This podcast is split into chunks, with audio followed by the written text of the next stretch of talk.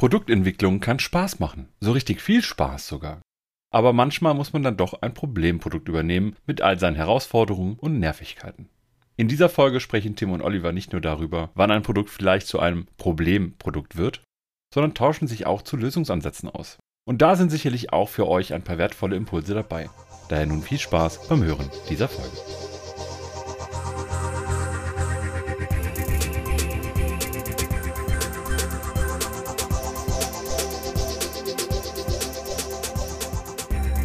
Tim, hallo.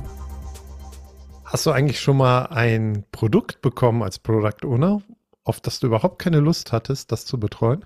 Lust vielleicht schon, aber vielleicht ein Produkt, wo ich im Laufe der Zeit einige Schmerzen gespürt habe und dachte, verdammt, irgendwie stecken hier so viele Altlasten drin.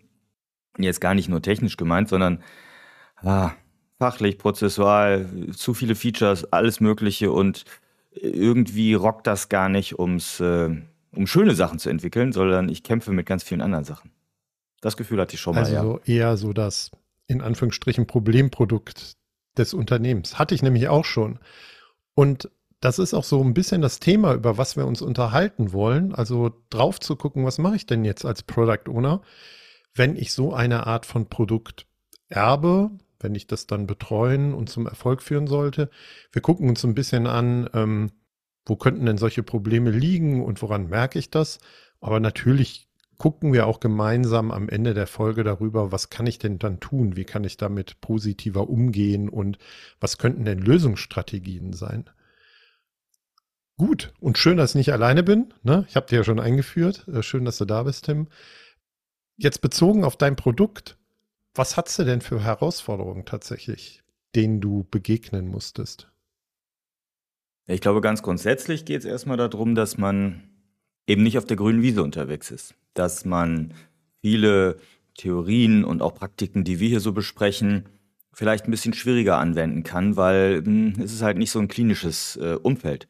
Das heißt, man spricht, im, ich mag den englischen Begriff ganz gerne, gerne davon, dass es heißt, äh, wir sind nicht in einem Greenfield Approach, also auf grüner Wiese, sondern in einem Brownfield unterwegs, also im übertragenen Sinne im Matsch und im Morast. Und naja, das führt dann halt dazu, oder woran merkt man das? Ja, zum Beispiel, dass es wahnsinnig schwierig ist, das Produkt zu erweitern. Ne? Ich will eigentlich das Produkt nach vorne bringen, ich habe vielleicht auch super coole Ideen, aber irgendwie wird das sehr schwer. Genauso könnte es sein, dass die ganze Fehlerbehebung und Wartung und Versionsupdates und sonst was alles sehr schwerfällig ist. Jetzt gar nicht nur aus den Gedanken technischer Schulden heraus, dazu haben wir ja schon mal eine Folge damals gemacht, die können wir mal verlinken, sondern auch so aus fachlichen Gründen. Das hatte ich tatsächlich in meiner Product Owner Karriere auch. Ne? Also ich kam dann mit einer ganzen Reihe von Ideen, was man auch mit so einem Produkt, wie du es beschrieben hast, was schon vielleicht länger irgendwie in der Produktentwicklung ist und länger auf dem Markt, wie man das weiterentwickeln könnte und sollte.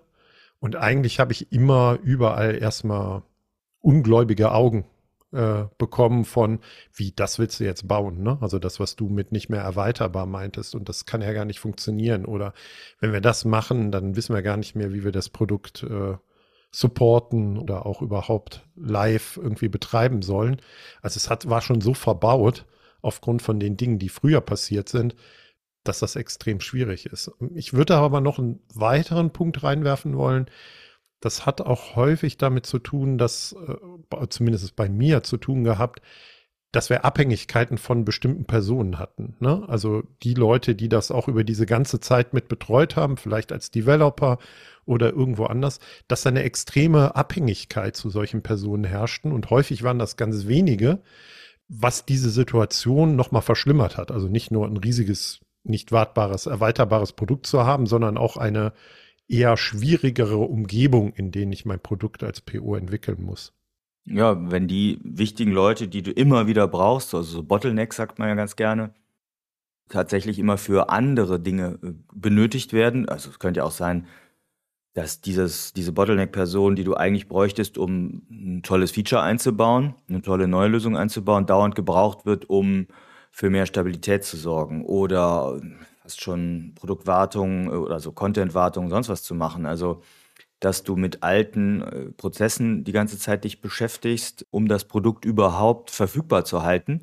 Also will sagen, ne, das Ding zu beatmen, am, am Leben zu halten, beschäftigt dich mehr als Produktentwicklung nach vorne. Und da können wir vielleicht auch sogar auf die Folge mit dem Product Backlog und Product Backlog Items verweisen, die wir mal gemacht haben, wo wir gesagt haben, ja, es gibt eine gewisse Einträge in Backlogs und Features und, und äh, Anforderungen, die wir haben, die eher Wert für den Kunden generieren. Das, was du gerade beschrieben hast, sind ja ganz viele Dinge, die eher mit Sachen funktionieren nicht und schaffen keinen Wert oder sind eher technischer Art, so dass ich überhaupt das ganze System, das ganze Produkt am Laufen halten muss, die sich damit beschäftigen. also wir sind gar nicht mehr in der Domäne Wert für den Kunden und sichtbar unterwegs, sondern ganz woanders. Ja, ich bin halt nicht mehr in der Gestaltung des Produktes, sondern eigentlich genau. nur noch in der Verwaltung oder in, in ja, Beatmung. Ja, und ähm, das sind ja auch schon erste Symptome, ne, woran ich halt festmachen kann, ja, uh, jetzt habe ich aber eine Herausforderung hier, dieses Produkt als Product Owner auch noch ähm, zu einem Erfolg zu führen oder zu verbessern. Also gehen wir vielleicht auch in die Richtung von ganz anderen Symptomen, an denen man das vielleicht auch noch festmachen kann. Fällt dir denn da noch was ein? Zum einen ist das, wenn ich ganz viele Features habe, also so ne, die eierlegende Wollmilchsau ist entstanden über die Jahre. Ich sage das immer so ganz gerne, das Produkt ist hysterisch gewachsen. Sprich, ja, wir haben vielleicht irgendwelchen Sales Opportunities immer hinterher geeifert oder irgendeine starke Person, vielleicht der Gründer oder sonst was, hatte tolle Ideen und hat hier und da ja so, so, so Feature-Explosion letztlich verursacht. Sprich, in der Vergangenheit gab es keinen richtigen Fokus, vielleicht gab es auch gar keine Produktvision, also irgendwie das Produkt war nicht trennscharf und man hat so versucht, alles reinzubauen. Und das muss ich halt natürlich jetzt auch alles pflegen, warten, mit weiterentwickeln, wenn ich was Neues draufsetze. Also viel ne, großer Spaghetti-Klumpen in der Hand. Jetzt gar nicht nur technisch gemeint. Und das Zweite, was ich denke, ist, dass ja, es vielleicht Features gibt, die früher mal cool waren und wo man dachte, dass die wertvoll sind, die aber heute vermeintlich gar nicht mehr so viel benutzt werden, trotzdem aber immer wieder weiteren Aufwand erzeugen bei der Entwicklung neuer Features, weil sie so querschnittlich sind. Ein sehr markantes Beispiel, was ich da im Kopf habe, sind die Sprachen einer Website. Also wenn ich eine Plattform betreibe und habe mir irgendwann, weil es früher vielleicht mal so ein Hip war, gesagt, okay, ich habe für dieses, in 30 Sprachen kann man mein Produkt nutzen. Manchmal sieht man das ja auf so Webseiten, dass du irgendwie alle möglichen ähm, europäischen, internationalen und sonstigen Sprachen auswählen kannst. In so einem Produkt war ich mal unterwegs und das bedeutete, dass wenn du irgendwie ein neues Feature baust, dass du halt all diese Übersetzungen brauchtest. Und dann wartest du halt irgendwann auf, äh, am Ende noch auf Koreanisch, Finnisch und Ungarisch, so erinnere ich mich. Und deshalb konnte ein Feature noch nicht live gehen, zum Beispiel, weil es diese Übersetzung ne, so schnell noch nicht gab oder das Übersetzungsbüro hat länger dafür benutzt. Und kein Mensch hat eigentlich die Frage gestellt, wird das überhaupt benötigt? Schafft dann Koreanisch jetzt Wert in diesem Sinne? Ne? Und was, ähm, welche, welche Verzögerung äh, in der Auslieferung verursacht das eigentlich für die alle nicht koreanischen Kunden? Ja, ist ganz spannend. Ne? Also man kann, glaube ich, den Punkt, den du gerade beschrieben hast, auch noch verallgemeinern. Also häufig ist, wenn wir so eine Art von Feature-Explosion in solchen Produkten haben, ähm, ist das häufig verbunden mit der Tatsache, wenig bis keine Daten über die Sinnhaftigkeit oder die Nutzung dieser Features oder dieser Produktteile überhaupt zu haben. Ne? Weil ich müsste, sollte oder könnte ja alles messen, ne? also wie ich was benutze, um zu entscheiden, brauche ich das Koreanisch in deinem Fall noch oder brauche ich diese Art von Feature noch irgendwie, sondern wir haben uns halt sehr stark darauf konzentriert, in der Vergangenheit in der Produktentwicklung möglichst viele Features zu liefern, aber ob die jetzt Wert schaffen, was du gerade meintest oder nicht und welchen und wie viel Aufwand dagegen im Verhältnis steht, weiß kein Mensch. Ne? Also das ist, glaube ich, ein ganz grundsätzliches Symptom. Ihr habt super viele Features, ihr habt keinerlei Ahnung darüber, wer das nutzt, dass dann ihr vielleicht von der anderen Seite nochmal rankommen oder äh, die das Problem angehen solltet. Ja. Ja, häufig sind da auch ja gar keine, gar kein Tracking eingebaut, keine Zähler, keine, also gerade in Altsystemen, sowas ist da nicht drin und ja, dann ist man so, ja, aber jetzt in das alte Hündchen da noch alles einbauen, ne? lohnt sich das denn noch? Und dann bist du halt weiter im Blindflug unterwegs. Faktisch ist das ja Fahrauto ohne Tacho, ne? Also weißt halt nicht, wie schnell du fährst und hast ein Gefühl, ein Bauchgefühl, wie dein Produkt genutzt wird, aber wissen tust es gar nicht. Ja, und ich glaube, noch, noch schwieriger wird die Situation, wenn ich dann meinen Code nicht alleine im Griff habe, ne, sondern ich habe vielleicht noch Abhängigkeiten und Schnittstellen zu irgendwelchen anderen Produkten, Partnern, die ich eingebunden habe und im, weiß im Zweifel vielleicht auch gar nicht, dass die überhaupt noch eingebunden sind. Sie fallen mir aber vielleicht auf die Füße oder es gibt Abhängigkeiten auch als Product Owner, wo ich gar nicht weiß, dass ich darauf achten sollte. Ne? Naja, da erinnere ich mich an eine Geschichte, dass wir ganz viele Affiliate-Links draußen hatten und aber nirgendwo dokumentiert war, an wen diese Links irgendwie wann rausgegeben worden sind, geschweige denn, wie sie genutzt wurden. Also das hätte man wahrscheinlich noch rausfinden können. Man hat sich aber eigentlich nicht getraut, diese Linkstruktur, um die es dann ging, zu ändern. Weil es könnte ja sein, dass darüber noch irgendwas reinkommt. Und man hat sich aber, um diese Linkstruktur zu erhalten, bei der Umstellung anderer Technologien eigentlich immer fürchterlich die Finger gebrochen. Das und sowas ähnliches erinnere ich mich da noch. Und überhaupt natürlich steckt dahinter äh, fehlender Mut, den Partnern mal zu erklären, dass eine Schnittstelle ausläuft oder dass auch ein Produkt äh, ausläuft. Also ich kenne bei einem, bei einem ähm, Hardware produzierenden Kunden von mir, die haben noch ganz alte Hardware-Produkte, von denen es inzwischen schon eigentlich viel bessere Versionen gibt, aber naja, vielleicht braucht der, ne, der eine Kunde bestellt halt immer noch die alte Version und deshalb wird das weiter betrieben, sprich mit Dokumentation, mit Betriebshandbuch, mit allem, was dazugehört, ne, mit äh, Präsentation auf der Website, im Shop und sonst was. Also überall entsteht ja ein bisschen mehr Aufwand für diese alten Produkte, ja, die noch so leben und die keiner getötet hat. Getötet.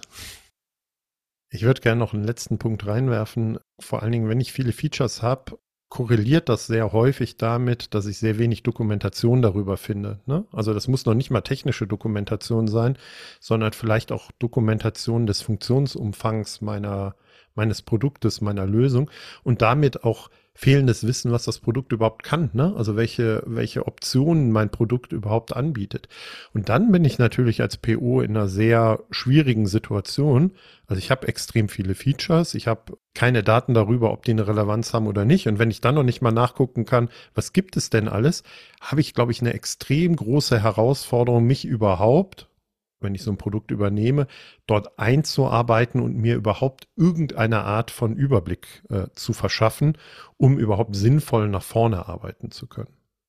Ja, ist ja im Endeffekt, äh, du stehst im Nebel. Ja.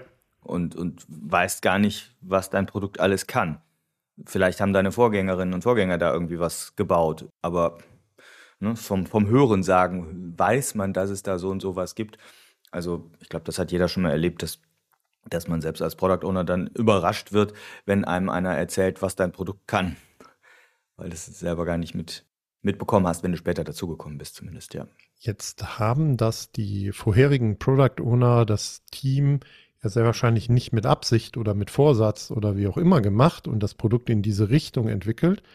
Ähm, es könnte ja eine Reihe von Ursachen geben oder Gründe, warum dieses Produkt jetzt so ist, wie es denn ist. Lass uns doch da mal als nächsten Schritt drauf gucken. Ja, wir haben bei der Sammlung der Symptome da sicherlich schon so ein bisschen äh, das angedeutet. Also was halt sein kann, was man häufig sieht, dass man mehrere Versionen eines Produktes in Betrieb hat. Also eben habe ich es anders äh, Richtung Produkte erklärt, aber was man ja häufig auch sieht, dass für ein und dieselbe fachliche Aufgabenstellung unterschiedliche Anwendungen zum Beispiel noch in Betrieb sind, weil es da eine Fusion vielleicht gegeben hat oder weil eine Migration auf ein neues ähm, Anwendungsprodukt so nur halb durchgeführt wurde, so äh, und beides zu betreiben ist natürlich deutlich umfangreicher und aufwendiger und das kann auf jeden Fall eine Ursache sein, also dass ich hier hm, auch keine Klarheit habe, wann ich ein Produkt abkündige.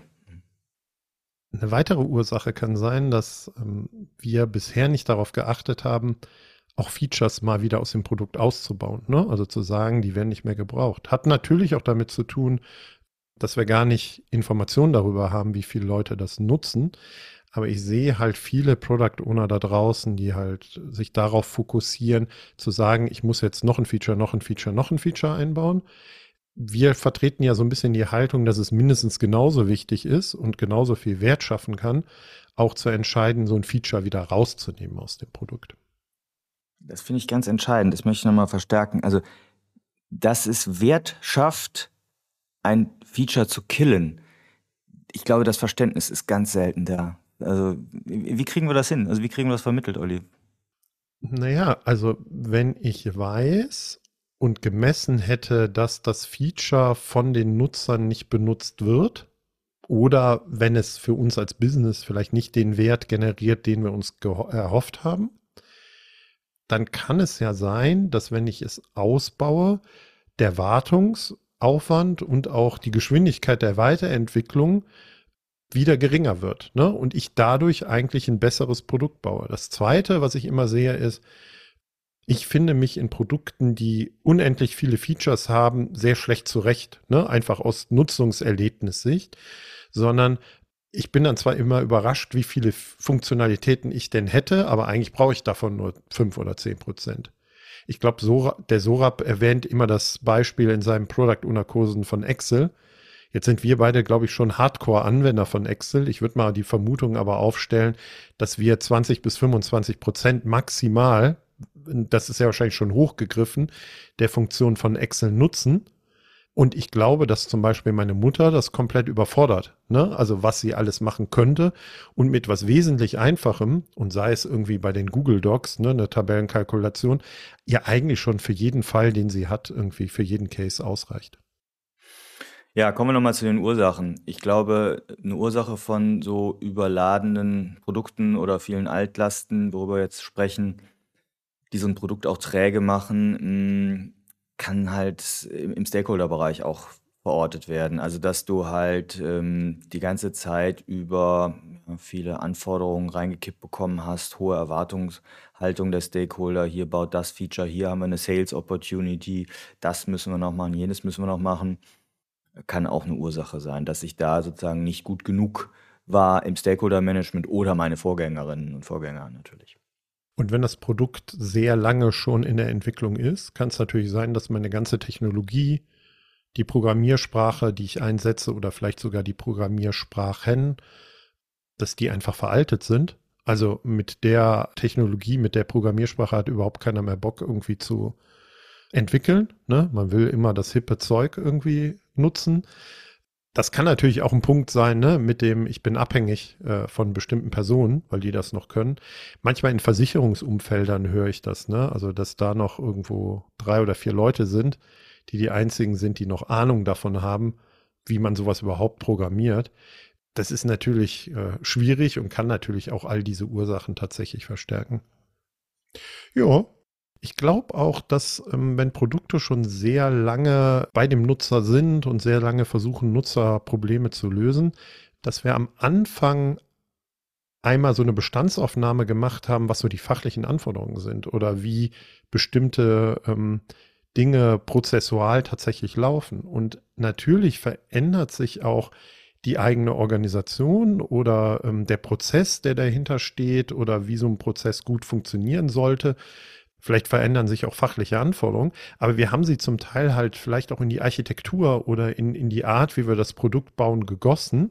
Und die sind halt so abgebildet. Und weil aber jetzt der neue Prozess oder die neue Anforderung gar nicht mehr mit dieser alten Sichtweise zusammenpasst, kann es sein, dass wir auch da ein massives Problem haben. Ne? Also für mich ist das häufig so ein, ja, so eine, so, so eine Root Cause von, ja, da haben wir irgendwann mal was umge setzt, was aber gar nicht mehr zu den heutigen Anforderungen passt. Ich weiß gar nicht, wo das ist. Ich glaube, ist es Conway's Law? Ne? Also auch, dass sich Strukturen aufgrund von Kommunikationsprozessen und die Art, wie wir ähm, da drauf gucken, hinterher die Software entwickelt und deswegen auch sich irgendwie strukturiert. Und das kann uns auch auf die Füße fallen. Jetzt lass uns aber nicht so immer nur auf die negativen Dinge gucken, Tim. Äh, lass uns lieber auch mal darauf gucken, wie wir positiver als Product Owner damit umgehen könnten. Was können wir tun? Also erstmal brauche ich Klarheit und Transparenz über meine Produktnutzung. Was heißt das? eine Lösung könnte sein, in das alte Produkt, auch wenn es erstmal widersinnig ist, Tracking einzubauen. Also so Datencounter oder ähnliches, um damit überhaupt erstmal zu erkennen, wie meine alten Feature, meine bisherigen Module oder was auch immer genutzt werden. Ich kann mich an eine letzt, ja, letztlich sehr lustige Situation erinnern äh, bei einem Kunden, da ging es auch darum, ein altes System, glaube ich, in, ja, auf neue Füße zu stellen und sozusagen in was Neues zu migrieren. Und eigentlich kommt ja dann immer so, das alte, das neue muss alles genauso können wie das alte System. Und dann habe ich das mit diesem Product Owner dann mal besprochen, ähm, genau dieses Transparenzthema. Und er ist dann hingegangen und hat dann geschafft, mit Hilfe von Entwicklern, glaube ich, ähm, wirklich ja, technische Zugriffszahlen auf diese Datenmodule oder, oder Softwaremodule etc., die, die das, dieses Produkt ausgemacht haben, rauszulesen. Und ich, wenn ich mich richtig entsinnere, waren das irgendwie, ich glaube, 27 oder 28 Module, die das Ding hatte. Und es war so, dass 80, 85 Prozent aller Zugriffe auf genau, ich weiß es nicht mehr, zwei oder drei, sagen wir mal drei Module gingen. Und damit ist er zum, zur Geschäftsleitung gegangen sogar und ganz lustig, wirklich nur mit einem Flipchart bewaffnet. Keine fancy Präsentation, sondern hat das einfach nur so sehr plakativ, sehr auf den Punkt dargestellt. Das sind die Module, das sind die drei, die hier genutzt werden. Und plötzlich war das, ja, super. Ne? Also der kriegte totalen Dank, volle Anerkennung für seine ja, für seine Kenntnis und sein Wissen und seine Transparenz. Also es war noch, der war ganz jung in der Rolle, auch eh recht junge Person. Und also hat einen super Anerkennungsschub dadurch bekommen, weil alle das Gefühl hatten, boah, ne, der hat's im Griff. Das wussten wir ja gar nicht. Das ist ja neu. Ja, dann lass uns doch da und darauf fokussieren und nur die drei Module erstmal bauen. Also ich glaube, sich Daten zu beschaffen, äh, die belastbar sind, um sowas zu präsentieren, macht total viel Sinn.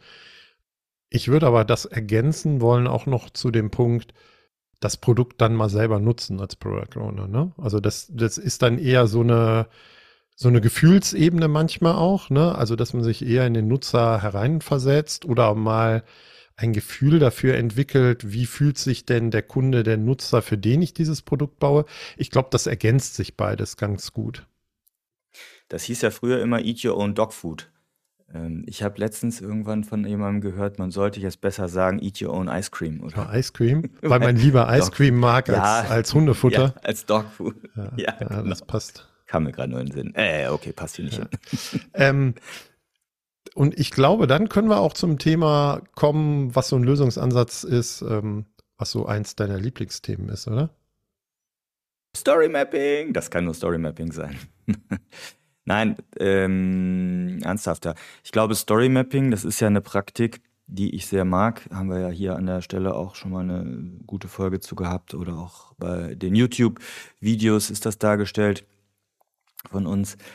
Story Mapping ermöglicht dir eine wirklich gute Übersicht über dein Produkt zu bekommen, auch ja, weil man ja so durchgeht äh, entlang des Backbones, also den narrativen Flow durch das Produkt, sag, heißt es da immer so schön, also sozusagen die erzählende Geschichte, wie dein Produkt genutzt wird und dann kommst du halt so quasi an allem vorbei.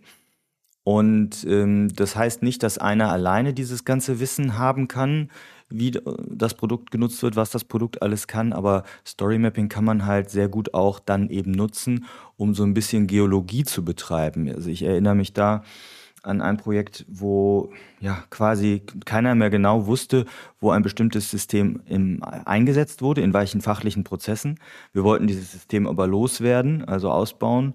Und dann haben wir mit so einer Ramp-Down Story Map quasi gemacht und geguckt, wo wird diese Anwendung, dieses Produkt denn noch von wem genutzt. Und da sind ganz viele verschiedene Abteilungen äh, und Stakeholder der gesamten Firma dann immer wieder vorbeigekommen und haben ihr Stückchen Wissen in diese Story Map rein ergänzt. Und äh, dann hatte man eben eine gute Übersicht, um zu diskutieren, okay, was kann ich denn vielleicht, also was wird A seltener genutzt und was kann ich dann vielleicht dementsprechend auch abrüsten? Also zählt eigentlich, fällt in die gleiche Kategorie, ich will Transparenz herstellen, so wie es mit den Daten auch war. Und hier ist es eher so fachlichen Überblick äh, bekommen, um dann genau Features abzurüsten, ja, letztlich das Produkt schlanker zu machen. Braucht Mut, aber ich glaube, das hilft, äh, dass, wenn das Produkt schlanker ist, auch, dass es weniger träge ist. Ich glaube, ein Punkt, den wir auch noch ergänzen müssen und der da auch reinspielt in das, was du gerade gesagt hast, ist, dass wir, glaube ich, generell in so einer Situation noch mal viel klareren Fokus legen müssen. Ne? Das kann ja sein, indem wir Features äh, abrüsten, in der Story Map klarer uns einen gemeinsamen Überblick verschaffen und dann sagen, wir gehen in die in die Richtung. Für mich spielt das Ganze aber auf einer anderen Ebene auch noch mal in Richtung von Produktstrategie, also sich zu überlegen, was ist denn jetzt die Kernzielgruppe und mit welchen Problemen, auf die wir uns fokussieren, weil dann ist es vielleicht ein Abbauen für Features oder Problemstellungen von anderen Zielgruppen. Ne? Also ich glaube, wir müssen die, wenn das Ganze so ausgeufert ist, wir haben so viele Altlasten, ne? wir haben halt das äh, nicht so tolle Produkt, was schon lange da ist, äh, geerbt, ist, glaube ich, Fokus wiederherstellen und klar sein, was ist das, woran wir arbeiten und alles andere zur Seite schieben, das Wichtigste. Ne? Und das hat, glaube ich, dann auch wieder viel mit einer klaren Produktstrategie zu tun, selbst wenn das Produkt schon lange am Markt ist. Ja, finde ich, finde ich gut, dass du das nochmal so herausarbeitest. Weil letztlich geht es ja darum, ja, man sagt immer so schön, ne, Produkt schlanker machen, abrüsten, ja, aber wo abrüsten, ne? Welchen, welches Fett muss ich sozusagen rausschneiden, abschneiden, weglassen? Das kann ich ja eigentlich gar nicht entscheiden, wenn ich nicht eine klare Produktstrategie, einen klaren Fokus habe, eine klare Zielgruppenfokussierung. Ja, Und vielleicht gut. darf ich es trotzdem nicht entscheiden, ne? als Product Owner, Tja, weil ich trete damit, passiert ne, schon mal. Da, da, da trete ich äh, 30 Leuten auf die Füße und nur einer jubelt, kann ja sein. Und wenn ich es aber nicht entscheiden kann, und das wäre halt auch noch ein, ein, Lösungsansatz, wie ich in so einer Situation, in so einem Kontext als PO unterwegs sein kann, mir vielleicht irgendwo Unterstützung zu suchen. Ne? Also mir das Mandat einzuholen, die Entscheidung treffen zu dürfen oder vielleicht irgendjemand mit einzubeziehen in genau solche strategischen Entscheidungen, der mich dann unterstützt und supportet, weil sonst bin ich wieder in dieser sehr schwierigen Situation, du hattest es auch eben schon mal gesagt, auch vielleicht einer übertriebenen Erwartungshaltung sehr unterschiedlicher Stakeholder oder Kunden und Nutzergruppen, die ich gar nicht erfüllen kann, wenn ich mich in so eine Situation hineinmanövriert habe.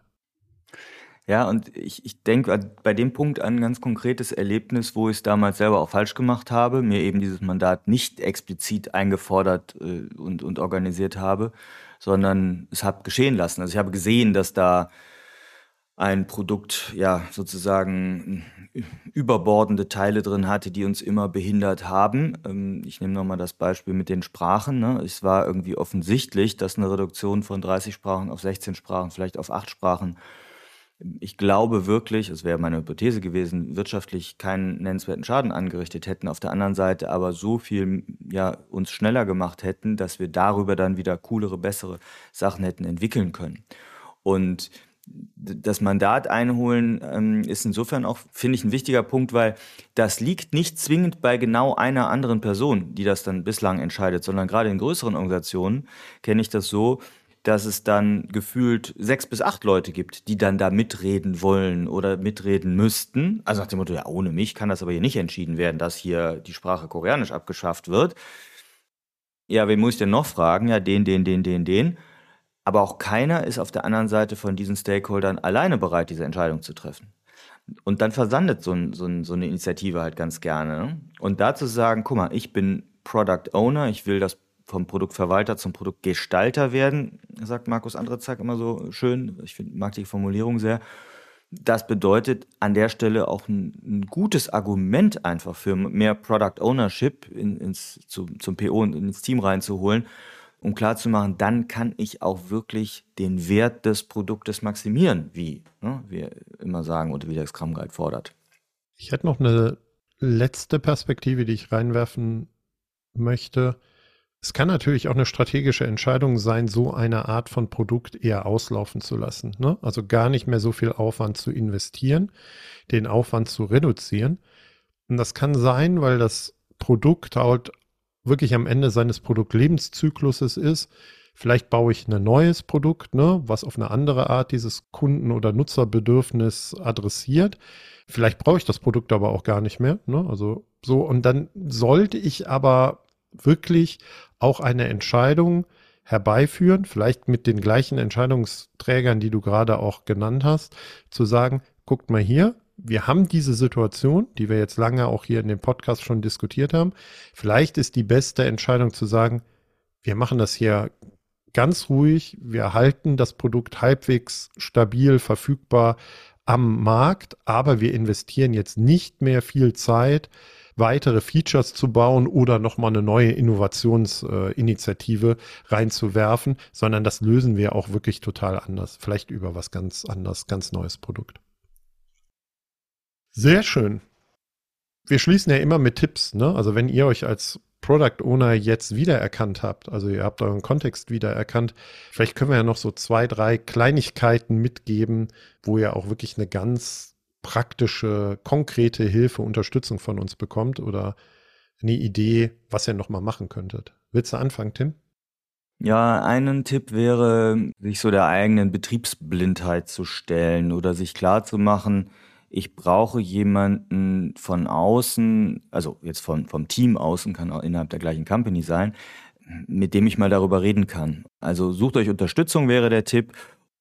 Jemand, der euch Fragen stellt, der euch spiegelt, den, dem ihr oder der ihr das Produkt mal vorstellt. Ich glaube, dann merkt ihr selber auch, wenn ihr sozusagen erzählt, was das Produkt alles kann, wenn man sich da mal so ausspeichert, merkt man selber, ah, das ist vielleicht ein bisschen aufwendig, wie wir den Prozess da haben. Da könnte man mal ein bisschen schlanker werden, das könnte man mal weglassen und so. Also ich glaube, man muss so ein bisschen den Kopf über Wasser kriegen und aus dem eigenen ähm, Sumpf mal raus und äh, sich Hilfe holen, ja. Ja, den hätte ich fast auch eingeworfen, den Tipp. Und ich glaube, ich würde noch ergänzen, sucht euch einen, der keine Stakes drin hat in diesem Produkt, ne? Weil sonst kann es sein, dass jemand schon wieder in eine Richtung was beeinflussen wird. Ja, genau.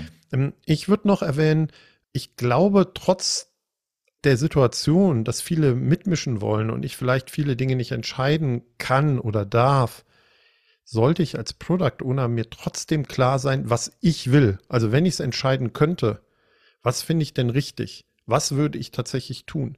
Weil das Schwierigste ist, selber keine Haltung oder Meinung zu haben, weil dann werde ich, glaube ich, noch mehr zu einem Spielball von all diesen Symptomen, von all diesen Ursachen, Problemen, die wir gerade eben diskutiert haben. Und ich kann das, was du gerade meintest, auch nicht wirklich gestalten oder Einfluss nehmen oder meine Meinung mit reinwerfen. Also ich glaube, ich muss mir klar sein, das ist das, was ich will. Es kann ja immer noch anders entschieden werden.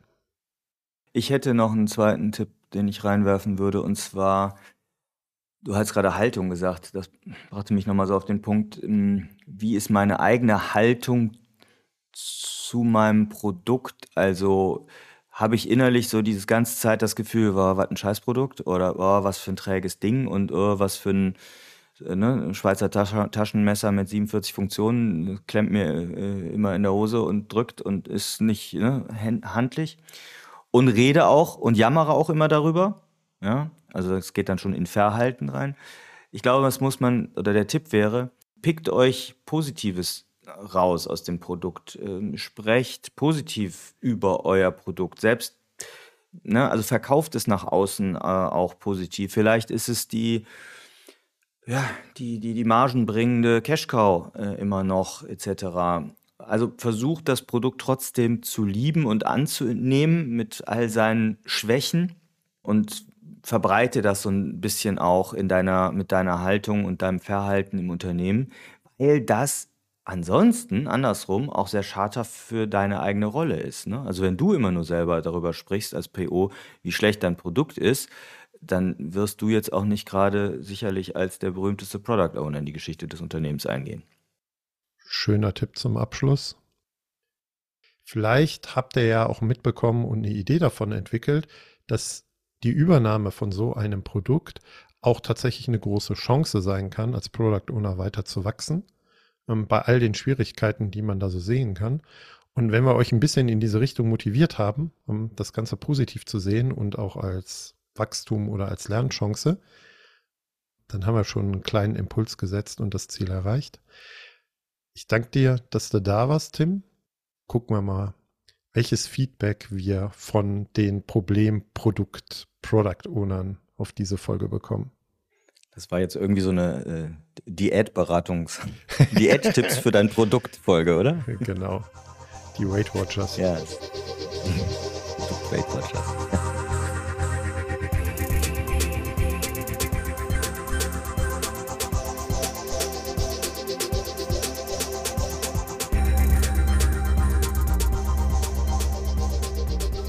Für weitere Informationen rund um Veröffentlichungen und Events der Produktwerker folgt uns auf Twitter oder besucht unsere Website unter produktwerker.de.